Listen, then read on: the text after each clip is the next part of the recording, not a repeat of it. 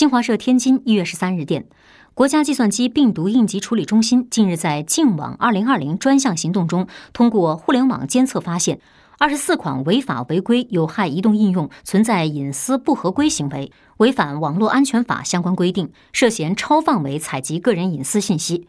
其中幺二三零六买票订票助手幺二三零六高铁抢票抢火车票等多款抢票软件在列。